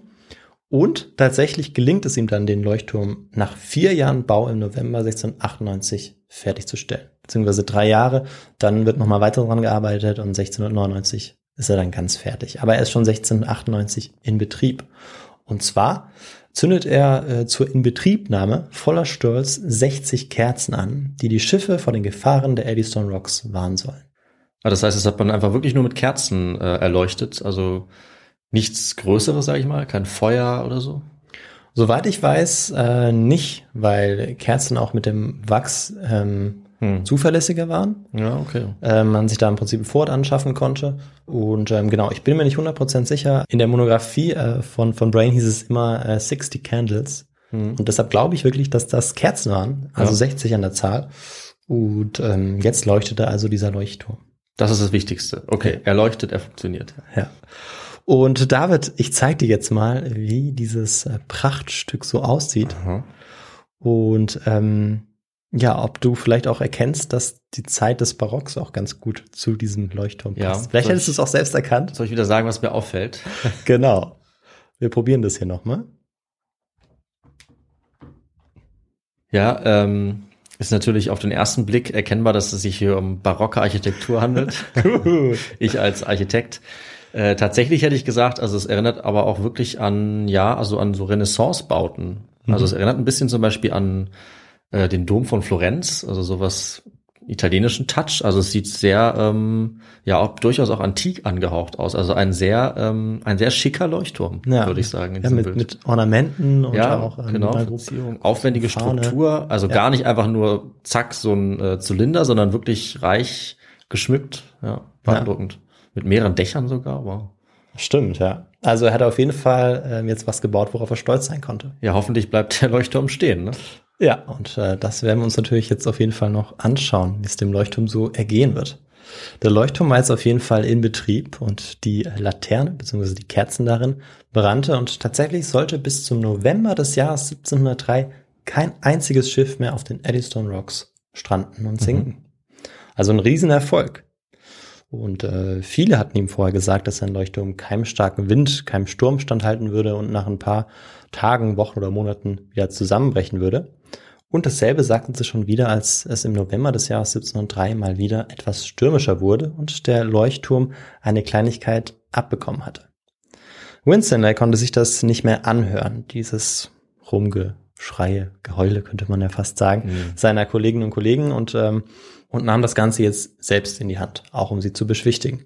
Er fährt am 24. November im Jahr 1703 zu seinem Leuchtturm, um die Reparaturen selbst zu beaufsichtigen. Den Bewohnerinnen und Bewohnern von Plymouth soll er bei seinem Abschied gesagt haben, sein Leuchtturm sei so robust, dass er nichts lieber wolle, als dem größten Sturm, der je unter dem Himmel getobt habe, in seinem Leuchtturm zu sein. Das so stimmt, wissen wir nicht, weil das natürlich nach dem Sturm dann so rezipiert wurde. Mhm. Ähm, aber auf jeden Fall zeigt es, dass er großes Vertrauen in seinen Leuchtturm hat. Am 26. November mussten die Arbeiten aber dann eingestellt werden, also die Arbeiten der Handwerker und Leuchtturmwärter, weil die Wetterlage mit dem Starkregen und dem Wind, der blies, ähm, zu gefährlich geworden war, um jetzt an der Außenwand weiterzuarbeiten. Denn dort war die Stelle, die sie eben ähm, im Prinzip wieder reparieren mussten. Was genau da los war, wissen wir eigentlich nicht. Und ähm, auch wenn sie vom Sturm sicher beeindruckt gewesen waren, legten sie sich äh, wohl am Abend des 26. Novembers dann nichtsahnd ins Bett. Also nichtsahnd, was dann in der Nacht passieren würde. Wie ihr Gemütszustand zu diesem Zeitpunkt war, wissen wir leider nicht. Wahrscheinlich dachten sie aber, wie die meisten anderen auch, dass das Epizentrum des Sturms am nächsten Morgen weiterziehen würde, beziehungsweise schon längst da gewesen war und es konnte ja nur noch besser werden, gefühlt. Aber der Nacht näherte sich unerbittlich das tödliche Tiefdruckgebiet und bald schon schlugen Wellen von einer Höhe von 18 Metern auf den Felsen und den Leuchtturm. Falls sie aus einem Fenster noch einen Blick nach draußen erhaschen konnten, muss es ihnen vorgekommen sein, als würden sie einen Albtraum haben. Da die Wellen fast die Spitze des Leuchtturms erreichten, konnte er auch nicht lange standhalten. Irgendwann in der Nacht ging dann das Kerzenlicht aus und der anfällige hölzerne Unterbau wurde zertrümmert. Das Meerwasser strömte bald durch das Innere des Leuchtturms und brachte ihn dann zu Fall. Zu welchem Zeitpunkt Winstanley und seine Gefährten den Wellen erlagen, wissen wir nicht und werden wir auch nie erfahren. Was wir aber wissen, ist, dass zwei Tage später, am 29. November, ein englisches Handelsschiff auf den Eddystone Rocks havarierte und sank und dabei 25 Menschen ertranken. Damit war der Wert dieses Leuchtturms eindrucksvoll unter Beweis gestellt, weshalb wenige Jahre später an derselben Stelle erneut ein Leuchtturm gebaut wurde. Mhm. An dieser berüchtigten Stelle steht auch heute noch ein Leuchtturm und tatsächlich ist das der vierte. Oh. Ja. Und er hatte wirklich eine ganz große Bedeutung, vor allem zu diesem Zeitpunkt oder mh, hm, dann in den nächsten Jahrhunderten. Ich glaube, heute hat man dann auch Möglichkeiten, ähm, ein Schiff anders zu navigieren, beziehungsweise mhm, ganz klar. viele Ortungsgeräte. Ja. Da nimmt vielleicht die Bedeutung von so einem Leuchtturm ab, aber auch das kann sich ja mal ausfallen, die Elektronik kann sich mhm. ja mal ausfallen mhm. und auch dann ist so ein Leuchtturm hilfreich und deshalb gibt es Leuchten, Leuchttürme bis heute. Genau, nur mittlerweile automatisiert, da sind keine Menschen mehr, ne? Und keine ähm, Kerzen mehr? Keine Kerzen wahrscheinlich nicht, höchstens eine oder so. Ja. Aber ja, äh, doch, ich glaube, die sind schon noch wichtig nachts, ja, ja. als letzte Sicherheit, genau, wenn was ausfällt aber gefährlich. Wir hatten ja mal eine andere Geschichte, die ich kurz erzählt habe in unserem Special, wo auch, äh, ich glaube, es waren drei äh, Leuchtturmwärter spurlos verschwunden sind von ihrem Leuchtturm. Wahrscheinlich unter ähnlichen Umständen. Also hm. wahrscheinlich mhm. war es auch ein Sturm, riesige Wellen. Also ja, das ist wirklich alles andere als sicher gewesen, dieser Beruf. Weit draußen, niemand kommt dir für mehrere Wochen lang zur Hilfe und mhm. ja, solche Stürme waren ja dann auch nicht allzu selten. Das stimmt, vor allem wenn man so weit ähm, ja in der offenen See ist, hm. so weit im, im, Meer dann auch einen Leuchtturm hinstellt. Es war schon dort auch eine, eine besondere Lage, beziehungsweise auch unter normalen Umständen tatsächlich auch eine Herausforderung, dort einen Leuchtturm hinzubauen, auch weil es dort regelmäßig stürmisch war. Natürlich nicht so wie jetzt äh, im Jahr hm. 1703. Die Geschichte um diesen Leuchtturm wurde vor allem im Süden Englands und im Kontext äh, des Great Storms dann auch ganz häufig erzählt und ist auch einer der Gründe, weshalb es heute noch so präsent ist in der Erinnerungskultur.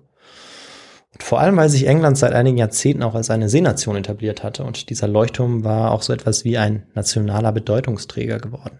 Wie auch die vielen militärischen und zivilen Schiffe übrigens, die in den Weltmeeren jetzt seit einigen Jahrzehnten unterwegs waren. Davon besaß die Royal Navy im Jahr 1702 genau 213, auf denen 48.200 Seeleute unterwegs waren. Das wissen wir so genau aus einer Chronik. Und äh, diese fast 50.000 Seeleute waren natürlich äh, im Dienst der britischen Krone. Und das bedeutete im Jahr 1703, dass sie beispielsweise verhindern sollten, dass der verhasste französische Katholitenkönig auch noch Spanien an sich riss hm. während des spanischen Erbfolgekriegs. Darauf gehe ich jetzt nicht genauer ein, keine Sorge. Die Piraten lassen wir jetzt auch weg, über die sie sich auch noch gekümmert haben. Ja.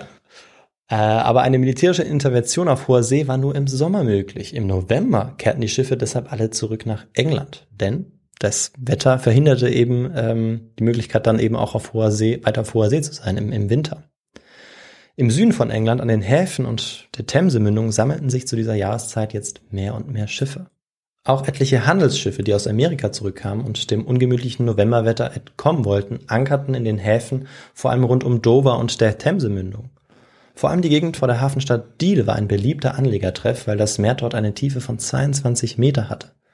Ende November wähnen sich dort etwa 70 Schiffe in Sicherheit, die teilweise auch noch aneinander gekettet sind, mhm. ähm, damit sie sich noch sicherer fühlen können, um auch nicht abzudriften. Aber nur 10 Kilometer weiter lauerte die große Gefahr, die Goodwin Sands, Sandbänke, die im Ärmelkanal nördlich von Dover liegen. Und als der Sturm seinen Höhepunkt erreichte, kommt es, wie es kommen muss. Die meterhohen Wellen und der tosende Wind die reißen insgesamt vier Schiffe von den Ankern und treiben sie nach Osten.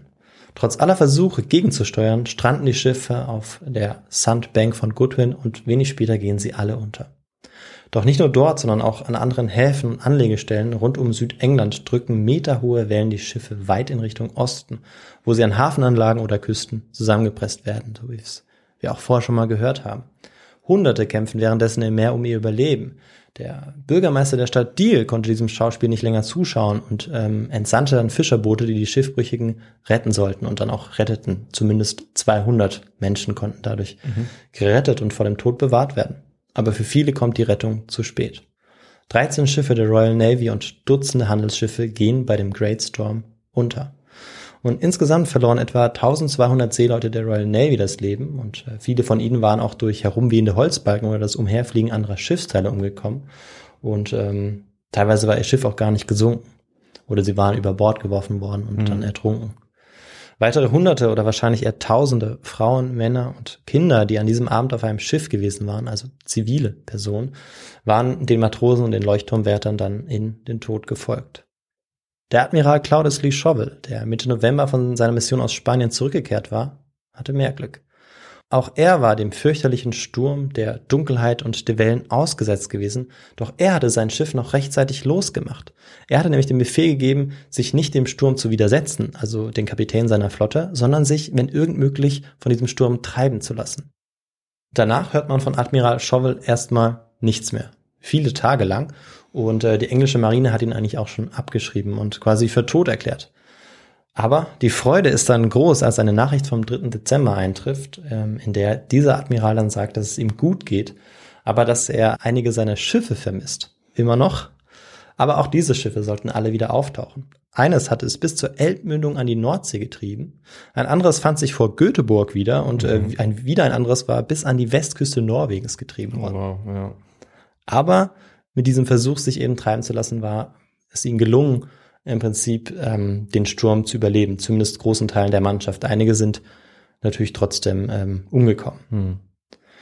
Und äh, auch wenn einige Menschen so wie Schowel mit dem Leben davongekommen sind, hat der Sturm wahrscheinlich etwa 8000 Todesopfer gefordert. Das ist zumindest das, was Daniel Defoe nennt. Andere Schätzungen gehen sogar bis auf 30.000 hoch. Das halten aber die meisten Historikerinnen und Historiker für übertrieben. Also die 8000 sind wohl tatsächlich ausnahmsweise mal eine relativ realistische Zahl. Ausnahmsweise sage ich, weil die Quellen ja gerne in die eine oder andere Richtung Klar, das übertreiben. ist ganz typisch. Die Auswirkungen des Sturms sind aber natürlich nicht nur auf der See und in London zu spüren, sondern auch im ländlichen Raum in Südengland beispielsweise. Wie andernorts auch war hier vor allem die ärmere Bevölkerung betroffen und zwar von den unmittelbaren wie auch mittelbaren Auswirkungen. Etliche Nutztiere, die in Küstennähe grasten, ertranken in den Flutwellen. Kühe, Schafe und auch Pferde starben zu Hunderten oder waren durch Gegenstände tödlich verletzt worden. Und ähm, 400 Mühlen hat das Unwetter außerdem gekostet. Und das heißt natürlich, dass es die Versorgung auch bald schon ein Problem geben sollte.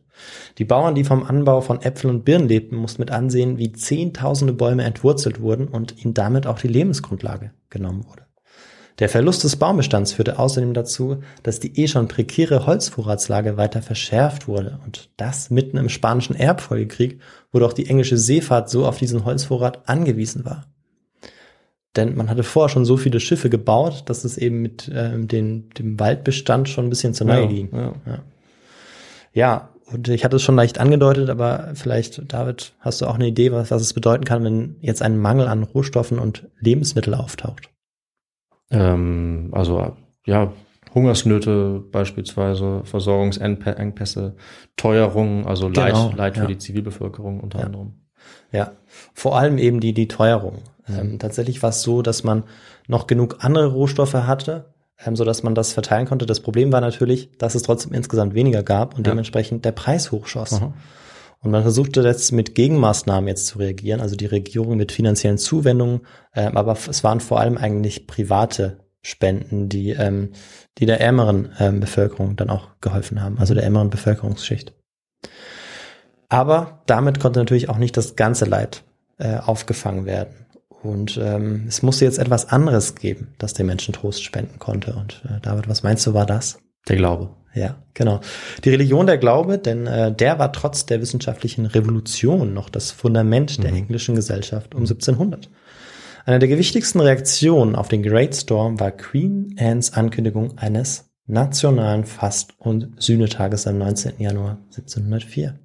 Wahnsinn. Und damit haben wir die letzte Frage aufgelöst, Ja. und äh, ich beglückwünsche dich zur richtigen Antwort. Zu einem von drei möglichen Punkten nehme ich. Immerhin. Ja. Ja. Und ähm, ich lese ganz kurz aus diesem aus dieser Proklamation vor, äh, in der es heißt: Ein solch schreckliches und erstaunliches Unglück ist in der Erinnerung aller Menschen in unserem Königreich nicht gesehen oder gefühlt worden. Aufgrund einer tiefen und frommen Erkenntnis dessen, was wir und unseren Mitbürger durch die genannte schreckliche Winde und Stürme erlitten haben, was wir demütig als Zeichen des göttlichen Missfallens anerkennen und als Beweis der unendlichen Barmherzigkeit Gottes, dass wir und unsere Mitbürger nicht völlig zerstört wurden, haben wir beschlossen und ordnen hiermit an, dass eine allgemeine und öffentliche Fastenzeit begonnen werden soll. Okay. Hast du das selbst übersetzt? Ja, ich hatte ein bisschen Hilfe. Es gibt ja inzwischen Internet. Internet. technische Möglichkeiten. Stark, okay. Was aber auch in dieser Proklamation deutlich wird. Ich habe es tatsächlich auch relativ wortwörtlich übersetzt. Man hätte es vielleicht noch ein bisschen schöner Mhm. schreiben können, aber ich wollte die Quelle nicht, nicht komplett verunstalten. Ja, müssen wir, müssen wir nochmal äh, noch mal einen kleinen Kurs machen, Translation. Äh, Ja. Da gibt's ja immer Feinheiten, aber du hast es, glaube ich, sehr gut gelöst. Okay, okay. Das wird fürs nächste Mal. Deutlich wird bei dieser Proklamation auf jeden Fall auch, dass die Katastrophe als Gottes Strafe gedeutet wird. Für die Menschen im Jahr 1703 war der Great Storm nämlich keine Naturkatastrophe im heutigen Sinne. Es war einfach oder vielmehr ein göttliches Ereignis. Der Sturm war eine Calamity, eine dreadful affliction, also ein Unglück, ein Elend, aber niemals oder in den seltensten Fällen das Resultat eines wissenschaftlich erklärbaren Wetterphänomens. Schuld an diesem Naturereignis hatten die Menschen, und zwar durch ihre Sünden. Aber was waren jetzt die Sünden? Was wurde jetzt im Prinzip da herangezogen? Das wollen wir uns noch anschauen. Und äh, einige machten jetzt das Streben äh, nach französischen Genussgütern und äh, den damit einhergehenden moralischen Verfall dafür verantwortlich. Denn das wurde immer beliebter. Vor allem die Kleidung aus Frankreich war sehr begehrt zu, diesem, zu dieser Zeit. Wieder andere führten diese Strafe Gottes darauf zurück, dass die Menschen nicht ausreichend gebetet und nicht regelmäßig zur Kirche gegangen waren. Aber haben Sie äh, die Bewegung beispielsweise, das wäre jetzt irgendwie naheliegend, äh, neue Wissenschaftsbewegung oder die Dissenters, haben Sie die auch verantwortlich Nein. gemacht? Nein. Ähm, das war im Prinzip zu dieser Zeit so, dass man auch sagen muss, dass es schon ein erstes Verständnis dafür gab Mhm. und auch ähm, schon auch ähm, im Prinzip das Bewusstsein, dass man auch in diese Richtung weitergehen sollte. Ja, okay. Von, von der Amtskirche aus sollte man da sehr vorsichtig vorgehen. Ähm, aber natürlich ist es auch für eine Gesellschaft sinnvoll, wenn man das Wetter voraussagen kann Mhm. und damit Menschen retten kann. Von dem her, glaube ich, ist es so eine Phase, wo das auch nicht so ganz klar ist, wie so da der Zustand ist.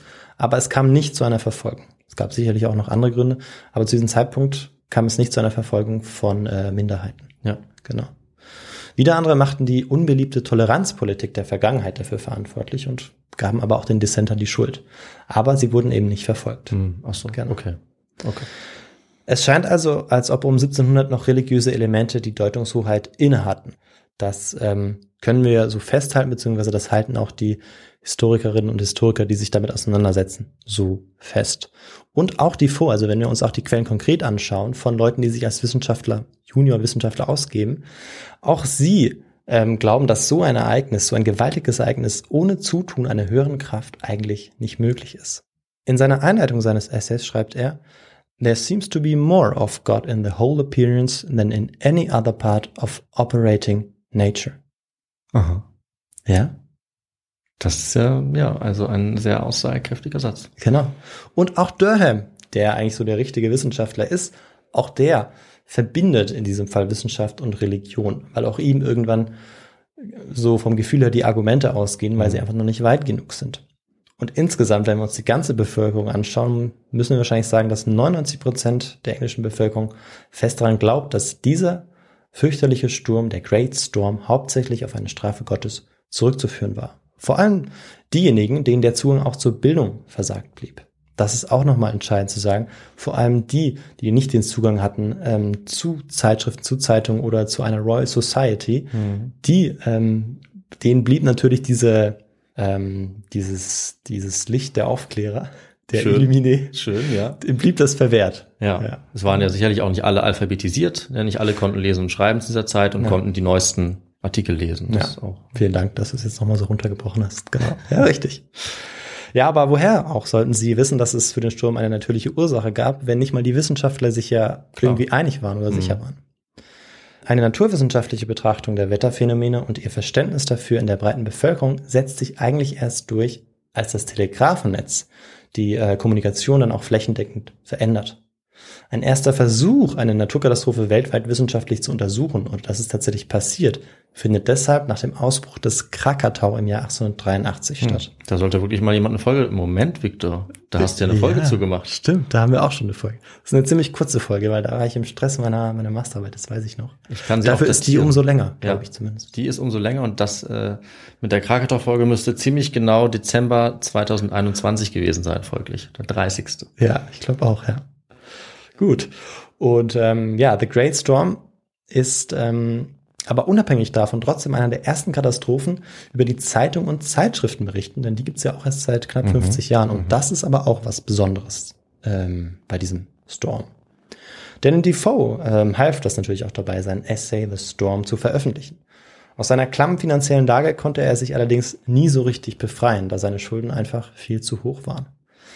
Am 6. Mai 1719 veröffentlicht er im Alter von 59 seinen ersten und erfolgreichsten Roman The Life and Strange Surprising Adventures of Robinson Crusoe. Die Geschichte ist äh, an die Erlebnisse des gestrandeten Seemanns Alexander Selkirk angelehnt. Hm, hätten wir doch damals, na nee, Moment, Victor, da haben wir ja auch eine Folge zu, das gibt's ja gar nicht. Ja, ähm, ja, stimmt, gibt's auch schon. Ähm, also Daniel Defoe ist auch oft dabei. Ähm, Genau. Und diese Zeit ist natürlich auch spannend und faszinierend. Und wir haben noch gar nichts zum Erbfolgekrieg gemacht. Äh, Nee. Zu den Piraten. Doch, Doch, da haben wir was. mindestens zwei, äh, ich glaube drei Episoden, wenn mich nichts täuscht. Echt? Drei Piraten-Episoden und zwei mehr oder weniger aus dieser Zeit. Ach so, ja, aber ja, okay. Allgemein. Im allgemeineren Kontext, ja. Ja, genau, aber nichts zu englischen Piraten, wenn du das meinst. Ja. Aber durchaus zu Piraten, die von der englischen Marine verfolgt werden. Ja. Okay. Gut. Zum Beispiel Bartholomew äh, Roberts. Ja, gut, dass du es nochmal erwähnst. Ja, das waren ja meine Folgen, deswegen weiß ich es noch einigermaßen. Ja.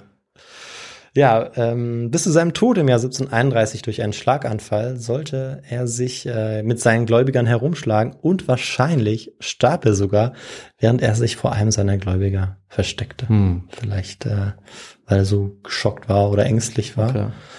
Das hat ihn also in den, in den Tod getrieben letztendlich. Und ganz anders wäre es wohl gekommen, wenn er 1702 nicht das Pamphlet veröffentlicht und 1703 nicht ins Gefängnis gekommen wäre, weil er dann auch sein Ziegeleiwerk nicht verloren hätte. Hm, ja. Unmittelbar nach dem Sturm sind die Preise für Ziegel nämlich explodiert und alle, die in dieser Industrie tätig waren, schwammen daraufhin Verstehe. in Geld. Voller Selbstmitleid schreibt er in seinem Essay, dass der Preis für 1000 Ziegel sich von 21 Schilling auf 6 Pfund versechsfacht hat. Doch wer weiß, wenn Daniel Defoe doch noch ein erfolgreicher Unternehmer geworden wäre, dann hätte er vielleicht nie über den Sturm berichtet und dann wäre das Ereignis heute vielleicht nicht mehr so stark in der englischen Kultur verankert. Und ich wäre auch nie auf die Idee gekommen, diese Geschichte zu machen. Ah. Vielleicht hätte er auch dann nie Robinson Crusoe geschrieben und auch diese Story hätten wir nie erzählen können. Vielleicht also, aber nur vielleicht ist Daniel Defoe's Leid im Jahr 1703 unser Glück, da sein Kulturgut bis heute überdauert. Ja, also auf Das jeden Fall. sind meine letzten Worte und äh, damit übergebe ich an dich, David. Ich hoffe, es sind nicht deine letzten Worte, weil äh, du kannst ja auch gleich noch mal was sagen, aber äh, ich übernehme hier gerne kurz. ähm, und wir haben ja gemerkt, dass auch, ja, auch dieses Leid, ich weiß nicht, ob ich es als Glück bezeichnen würde, aber auf jeden Fall dieses Leid ähm, dazu geführt hat, dass man äh, sich einige Gedanken gemacht hat und wir auch selten so nah an den Naturwissenschaften dran waren wie an dieser Folge, was eben daran liegt, dass es für die äh, historischen Zeitgenossinnen und Zeitgenossen auch wahnsinnig wichtig war, zu versuchen, das zu verstehen. Und deswegen hatten wir heute ja, würde ich sogar auch sagen, nicht nur einen historischen, sondern auch einen naturwissenschaftlichen Kontext, äh, samt Luftdruck, Barometern und allem Möglichen. Das fand Das ich auch mal stimmt, sehr ja. spannend, weil wir sehen, dass natürlich alles zusammenhängt. Und wie wir immer sagen, man die Geschichte immer braucht, um alles zu verstehen, brauchen wir natürlich auch viele andere Felder, um die Geschichte zu verstehen. Eben auch diese Naturwissenschaften. Äh, und wir sind da an einem schönen ähm, Scheidepunkt, also an einem Wandel, wo die Leute das damals besser verstehen äh, und auf wahrscheinlich in der Folge ganz, ganz viele Ereignisse mit ganz neuem Blick schauen. Zumindest nach und nach. Ne? Das dauert natürlich eine Weile, bis sich das durchsetzt, weil wir müssen sagen, auch im 20. Jahrhundert haben wir natürlich immer noch religiöse Erklärungen. Wir haben heute auch immer noch religiöse Erklärungen. Man kann auch beides nehmen. Ähm, aber das ist schon sicherlich ein Umdenken, was da stattfindet. Und das ist sehr spannend und das alles konzentriert in einem gewaltigen historischen Ereignis. Ähm, das gibt uns nochmal eine ganz andere Ebene, glaube ich, dieses Drama zu verstehen. Auch aus der Sicht der damaligen Leute. Absolut, ja, absolut. Also vielen Dank dafür. Und ähm, Victor, dann haben wir beide jetzt auch noch Literaturempfehlungen. Ich habe meine ja schon gegeben. Stimmt, ja. Die Verschwörung der Krähen. Und mir ist jetzt während der Geschichte auch nach und nach aufgefallen, dass ganz viele Dinge, die du erzählt hast, in diesem Buch vorkommen. Es scheint Mhm. also gut recherchiert zu sein, kann ich jetzt sagen. Also sowohl seine Vorgeschichte, sogar auch das mit dem Handeln, dass das nicht klappt, die Religion und auch seine Familie, seine Frau, ähm, das kommt alles vor in dem Buch. Und das auch, dass er sich ständig verstecken muss, kommt in dem Buch auch vor. Und Queen Anne auch. Mhm. Also das ist alles eingebaut. Ähm, das Buch ist ein bisschen zäh, finde ich, am Anfang. Aber Aber wenn man es sich ist ein ist ein historischer Roman, oder? es ist ein historischer Roman, genau. Ja, also äh, ja, anscheinend gut recherchiert, muss ich schon sagen. Also renommiert hat auch sehr gute Kritiken. Ich fand allerdings den Einstieg etwas zäh. Also man muss sich da durchkämpfen und dann lohnt es sich, dann wird es auch spannend, würde ich sagen. Aber du hast ja nicht nur historische Romane, sondern auch historische Fachliteratur für uns, Victor. ja, sogar nur, würde ich sagen, in dem Ja, Fall. äh, natürlich, Und genau. äh, ja, für diese Geschichte ist es ziemlich leicht, denn ähm, es gibt eben das äh, Hauptwerk, die Hauptmonographie, The Greatest Storm von Martin Brain aus dem Jahr 2003, der das Ganze wahrscheinlich auch zum 300-jährigen Jubiläum Ah, ja, natürlich. ähm, dann veröffentlicht hat. Dann ähm, gibt es eine deutsche Bearbeitung auch von diesem Stoff. Da geht es vor allem um die Deutung und die Rezeption, aber auch um die Auswirkungen. Ähm, und dieses Buch, eine Abschlussarbeit ist das, aber eine sehr gut recherchierte, wie ich finde. Ähm, wobei ich das natürlich nicht vollständig einschätzen kann, weil ich natürlich kein Experte für The Great Storm bin. Äh, aber ich finde, es ist gut belegt und das Buch heißt The Great Storm 1703 zur Geschichte einer Naturkatastrophe zu Beginn des 18. Jahrhunderts in England. Ist von Christina Reich. Und äh, dann haben wir natürlich noch ähm, The Storm selbst mit einer richtig, richtig guten Einleitung von Richard Hamlin aus dem Jahr 2003 auch. Genau. Also ähm, das ist die Literatur, die ich empfehlen kann. The Storm von Daniel Defoe selbst. Da wäre ich ein bisschen vorsichtig, beziehungsweise das ist auch ziemlich schwer zu lesen. Ähm, also man merkt, dass er bis zu Robinson Crusoe noch einige Fortschritte auch gemacht hat, auch was sein Schreibstil angeht. Naja, und Literatur war vor 300 Jahren eben auch eine andere Geschichte Ja. als heute, das muss man auch sagen. Ne? Anderes Englisch, andere Konvention. Ja. Aber gut, Literaturgeschichte äh, können wir ja hier nicht auch noch mit reinnehmen. Äh, dann würde ich sagen, kommen wir mal zum Ende unserer Episode. Ja, und da Ja. bist du wieder gefragt. Übernehme ich einfach mal und äh, sage euch, wie ihr uns noch unterstützen und erreichen und kontaktieren könnt, wenn ihr möchtet. Wenn euch diese Episode gefallen hat, wie auch andere Episoden, dann freuen wir uns sehr, wenn ihr mit uns Kontakt aufnehmt und uns immer motiviert, indem ihr uns schreibt. Zum Beispiel per Mail an kontakt.histogo.de oder über unser Kontaktformular auf histogo.de. Äh, da könnt ihr uns gerne Kritik ähm, konstruktiv Anregungen, Vorschläge schreiben, Themen bekommen wir gerne und äh, Ja. das schöpfen wir auch aus den ganzen Sachen, die ihr da reinschreibt. Also vielen, vielen Dank. Ihr könnt uns natürlich auch auf Instagram schreiben äh, oder auf Twitter oder auf YouTube. Da sind wir auch überall. Ähm, freuen uns sehr über den Kontakt mit euch. Und äh, dann könnt ihr uns natürlich auch, wenn ihr möchtet, finanziell unterstützen. Das hilft uns, den Podcast weiter am Laufen zu halten. Also beispielsweise über PayPal oder über eine Banküberweisung. Die Infos findet ihr auch auf unserer Webseite. Oder ihr kauft was in unserem Merchandise-Shop. T-Shirts, Tassen. Victor, ich habe gesehen, du hast schon wieder zugeschlagen und selber bei uns bestellt vor ein paar Tagen, äh, weil wir die äh, selber auch tragen, weil die uns auch gefallen und euch bestimmt auch. Ähm, genau, und sonst könnt ihr uns da hören und bewerten, wo immer ihr wollt. Auf Apple Podcasts oder Spotify hilft uns das auch sehr, wenn wir da vielleicht ja eine gute Bewertung bekommen. Fünf Sterne, das äh, ist immer sehr praktisch für uns, wenn ihr mögt. Ja, und ansonsten äh, bedanken wir uns auch ganz herzlich für eure Unterstützung, für den Kontakt, was uns wahnsinnig motiviert. Und äh, ich bin so motiviert dadurch, Victor, dass ich auch in zehn Tagen die nächste Folge uns äh, vorbereiten werde. Sehr schön, da bin ich beruhigt und da freue ich mich natürlich auch drauf. Und äh, dann hören wir uns auf jeden Fall da wieder. Wir sehen uns vielleicht äh, zwischendurch nochmal Genau. für auf einen Kaffee. Klar. Und ja, bleibt bis dahin weiterhin auch gesund und macht's gut. Genau, passt auf das Wetter auf, ja. Wenn es gewittert, seid vorsichtig, es kann blitzen, geht nicht unter Bäume und dann hören wir uns beim nächsten Mal wieder. Macht's gut, ciao. Tschüss. Das kann ich mir nicht verkneifen. Ich dachte, du bringst die Ziegelsteine, aber Stimmt. Passt auf, dass kein Schornstein direkt auf